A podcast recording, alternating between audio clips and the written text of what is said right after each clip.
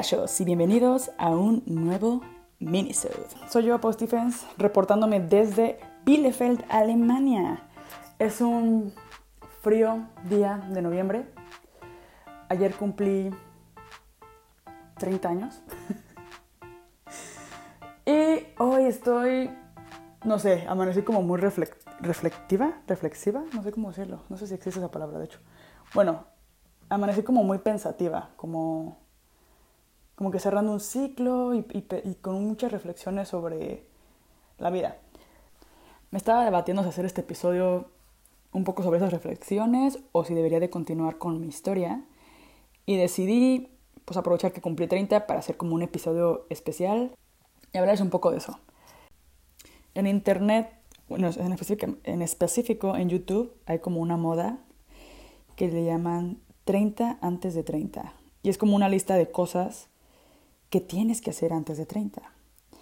Y yo lo que me di cuenta es que yo tenía como no una lista de cosas, de 30 cosas que tenía que hacer antes de 30, pero sí tenía como que ciertas expectativas de la mujer que tenía que hacer para cuando cumpliera 30. Y ahora que tengo 30 es como de, hostia, pues hay muchas cosas que quería que pasaran que no han pasado, o que no pasaron, o que cambiaron, lo que sea. Y hay muchas cosas que jamás pensé que pasaran. Siento que el generar esas expectativas, o esas listas, o esas modas que hay así como en internet, no son tan saludables.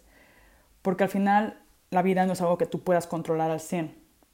Y es muy importante también dejar las cosas fluir. Entonces, en este minisode, pensé en hacer como una lista de 30 cosas que aprendí antes de cumplir 30. Y son como cosas que no esperaba algunas, otras como que sí, no sé. Algunas son medio guajiras y quizás ustedes pensarán que estoy loca o que ya me volé la barda, pero aún así se las quiero compartir. No voy a hacer 30 cosas que... Sería muy padre decir que aprendí 30 cosas y que las puedo decir aquí. Quizás aprendí 30, pero ahora mismo no se me ocurren 30. Así que les voy a decir 15. Y unas van relacionadas entre otras y así. Pero bueno, comencemos. La lección número uno es que si realmente quieres algo, el universo te lo va a dar. Y sé que suena bien guajiro quizás como la palabra, mucha gente como que no creen estas cosas. No, no es que creas, es más bien siento que es como un tema, como que en el fondo, ahora que lo explique, no se vayan, escuchen, no se vayan, quédense conmigo. Cuando lo explique lo van a entender. Y lo que quiero decir con esto es, por ejemplo, yo cuando estaba en la prepa, yo quería viajar. Era como un tema como de quiero viajar, quiero ir. Tenía amigos que viajaban y cuando me invitaban o así, yo siempre era como que le decía a mi papá de que papá, por favor, y mi papá era como, no te voy a pagar tus vacaciones, trabaja. Yo me quería ir a Brasil con mi mejor amiga y así. Y este... Y no sé, era como una inquietud que yo tenía. También cuando elegí mi carrera, elegí pensando que quería una carrera que me diera libertad de viajar o que tuviera el pretexto de viajar o hacer viajes de negocios, no sé qué. Y yo era algo que yo quería demasiado, o sea, no sabía cómo iba a surgir, no sabía cómo lo iba a lograr, solo sabía como muy en el fondo que yo quería que el viaje fuera una parte importante de mi vida.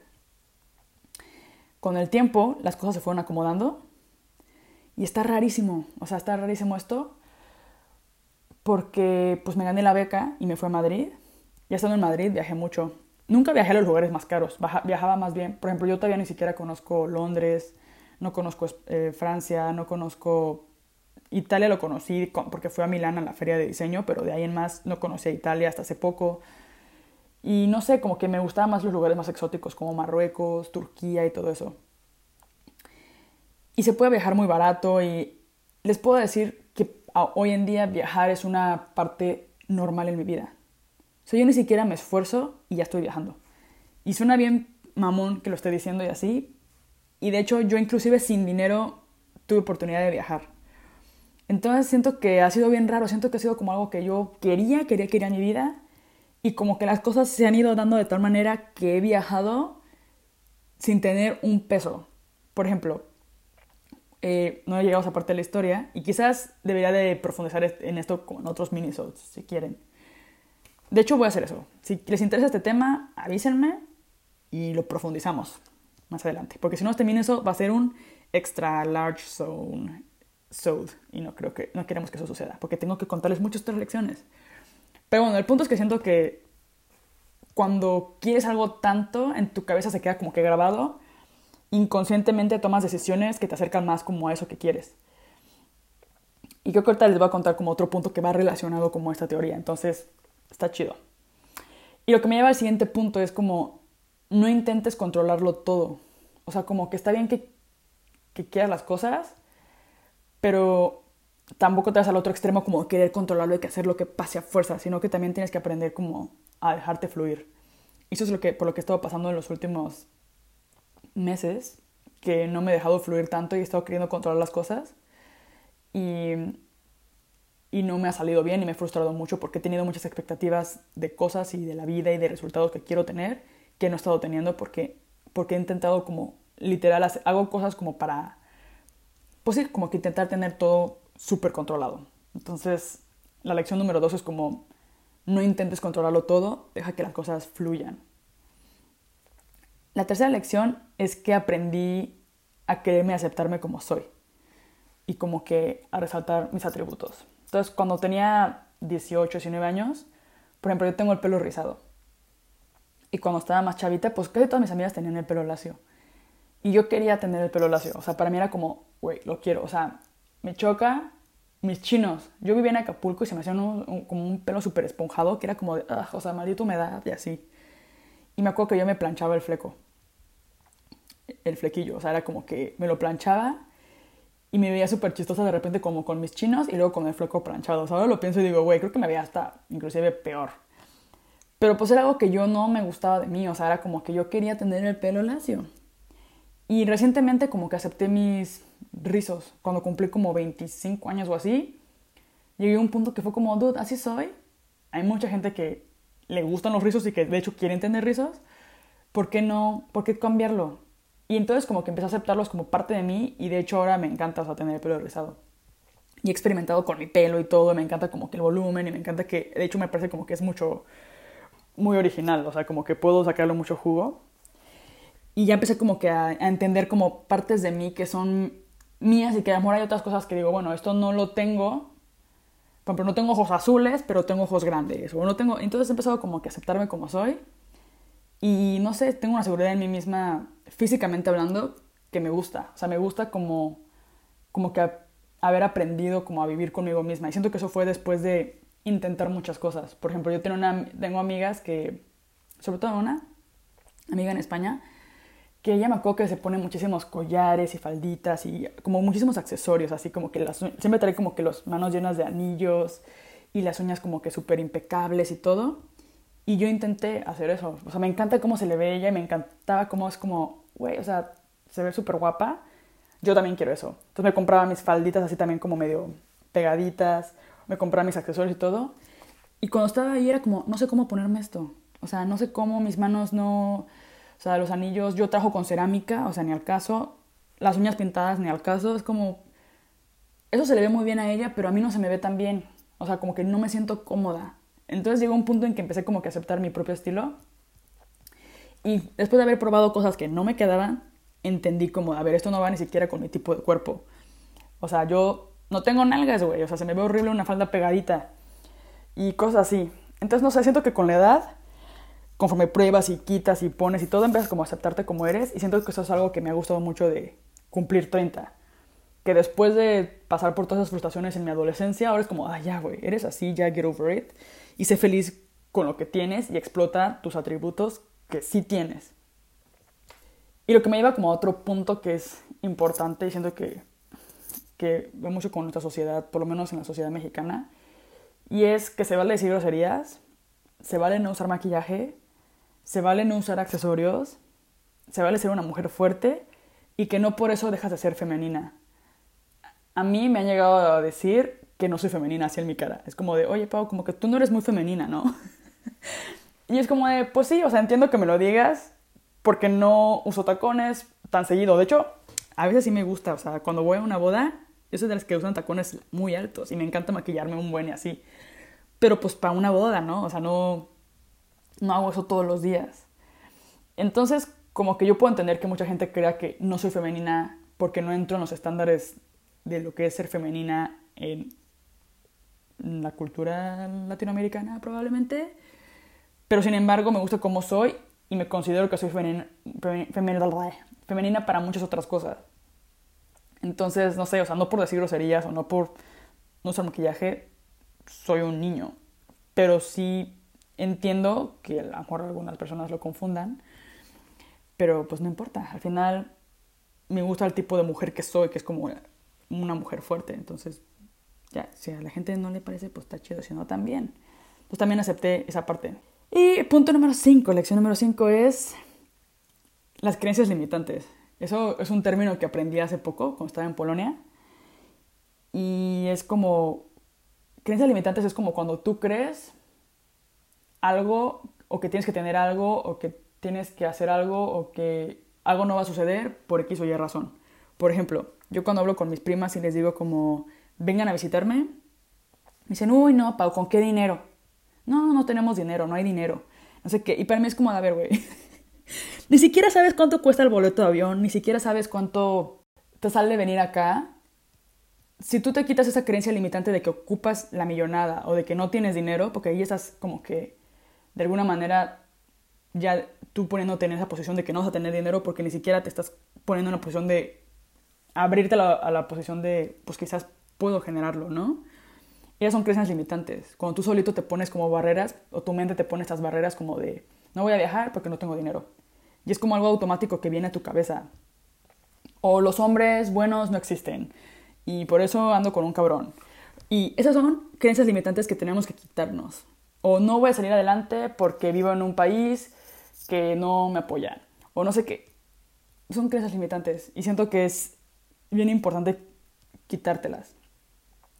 Algo que a mí me pasó, que va un poco relacionado, y que es que te mereces a alguien que te trate chingón porque el amor sí existe y porque lo vales. Yo tengo, mis amigas me decían que tenía suerte, en el, que era mala para los negocios, pero buena en el amor.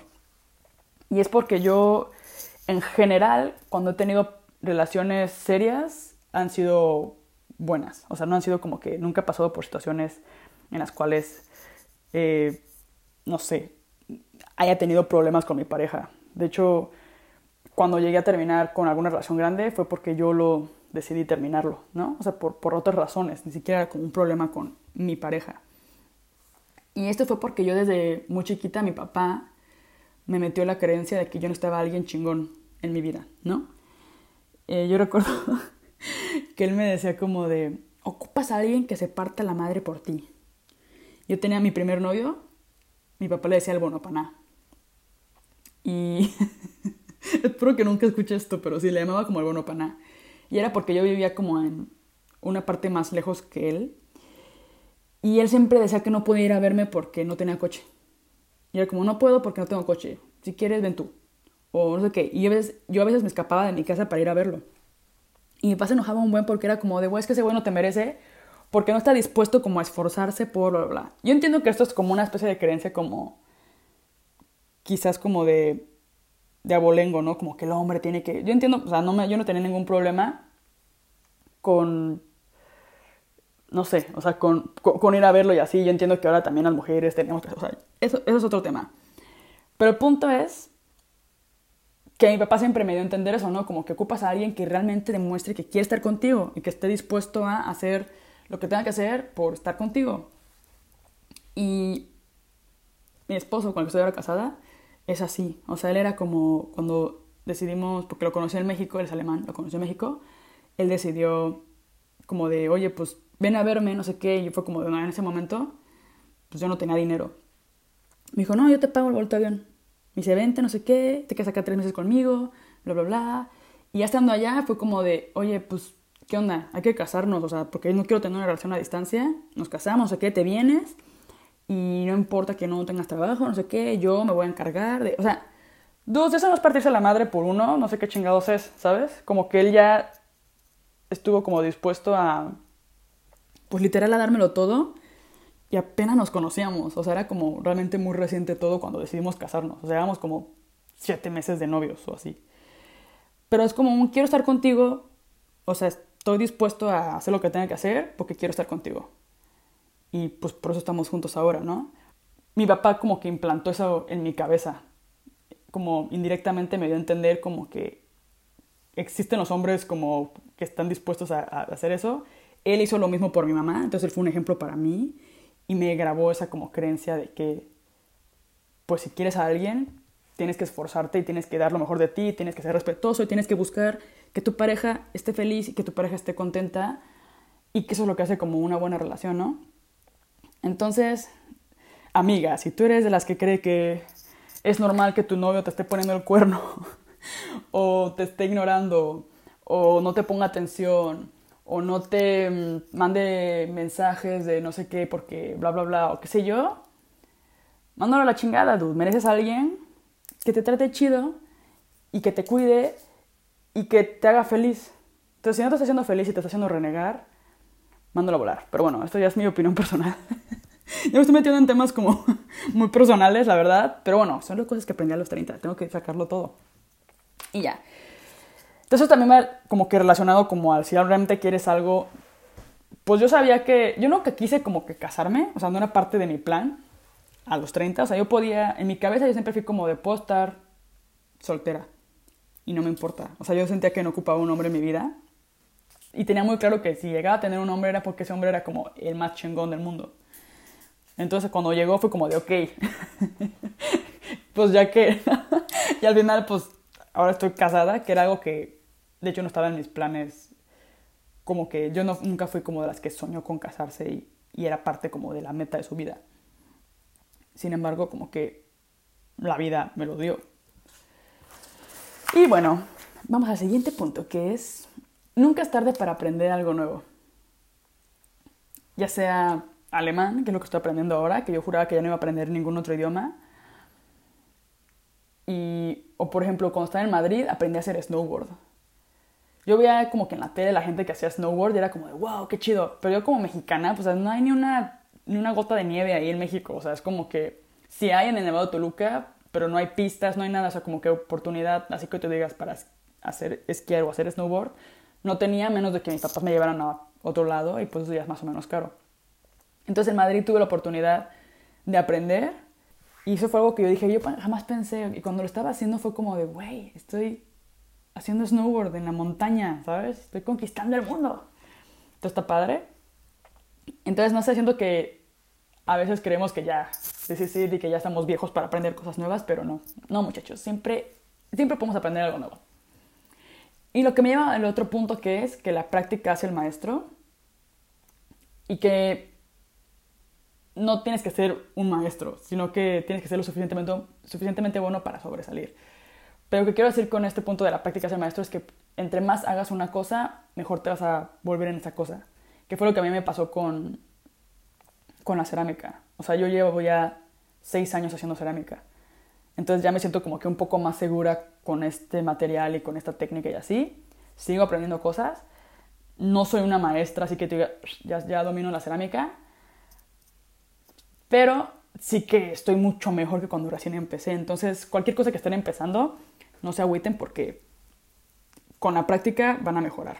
Entonces, eso, no tienes que nacer con el talento así de que, ay, ya nací súper bueno para, para, esto. No, güey, no, nadie nace bueno para la cerámica. Simplemente que, pues si naces con una familia que los artesanos, por ejemplo, llevan años haciendo lo mismo y heredan sus técnicas a los niños y los niños llevan desde chiquitos haciendo no sé qué, entonces por eso son buenos.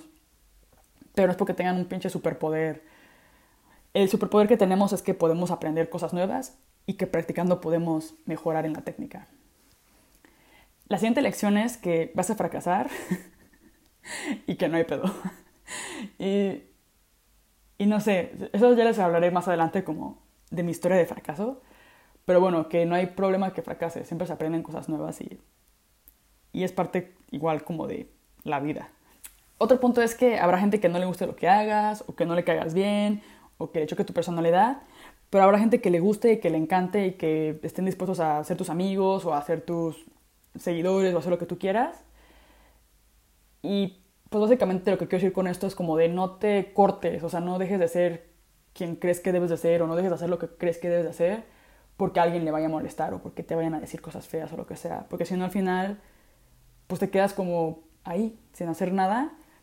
Sí, a nadie le molesta, sí, a nadie le perjudica o sí, a nadie le gusta, pero pues qué hueva. O sea, yo prefiero lanzarme y que haya algunos haters o que haya y, que a la vez haya gente que le guste, porque siento que estoy haciendo algo que por lo menos está haciendo, moviendo a alguien.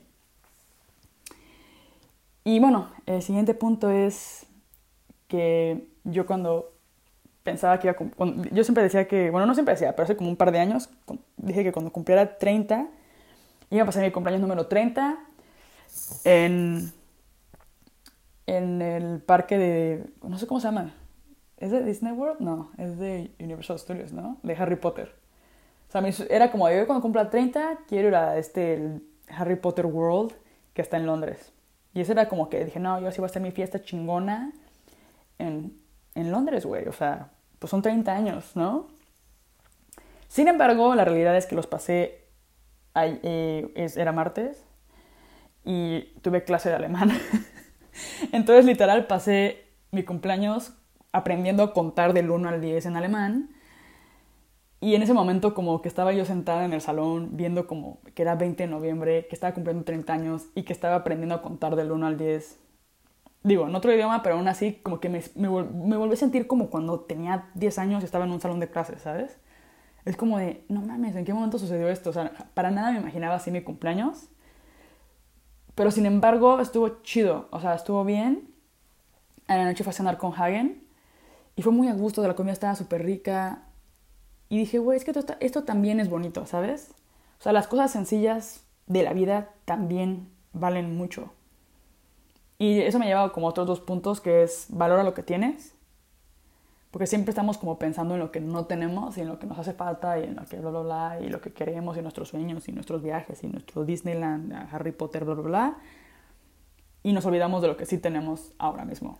Ayer fue la primera nevada, o sea, mi cumpleaños fue la primera nevada de esta temporada y yo en México nunca veía nieve y ahora es algo que, obviamente, a ver, tampoco voy a decir que amo el frío y amo la nieve así, pero ver nieve de vez en cuando es bonito.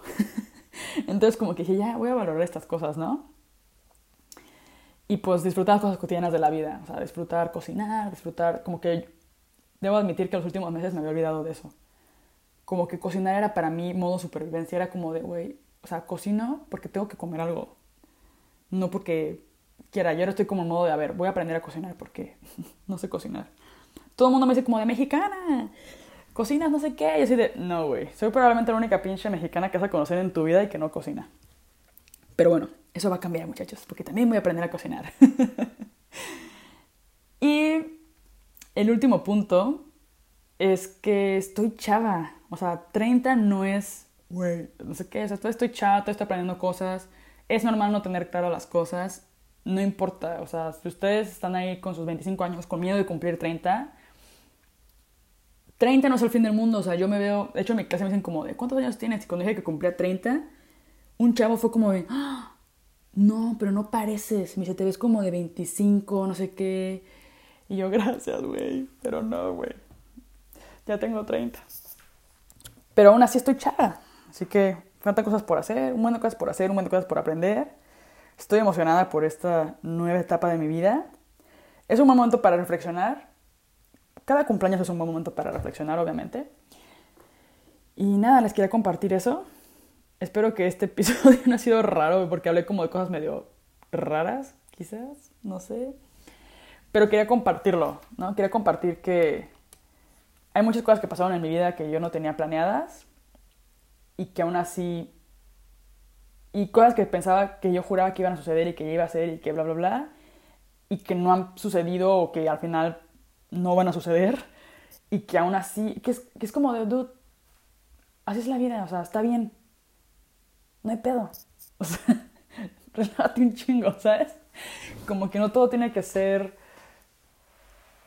así, o sea, como color de rosa y viajes y a veces estás viajando y ni siquiera lo disfrutas, ¿sabes? Es como, la vida es más sencilla que eso, no sé, siento, pero bueno, ya me voy.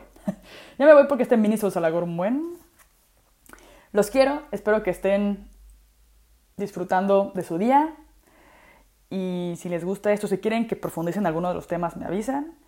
Cualquier cosa en el canal, en el... Ah, no estaba poniendo esto en YouTube, pero no sé si ponerlo. Pero bueno, eh, en Pau Paucast, Instagram me pueden contactar, o en mi Instagram personal, arroba Pau Stephens. Y nada. Peace.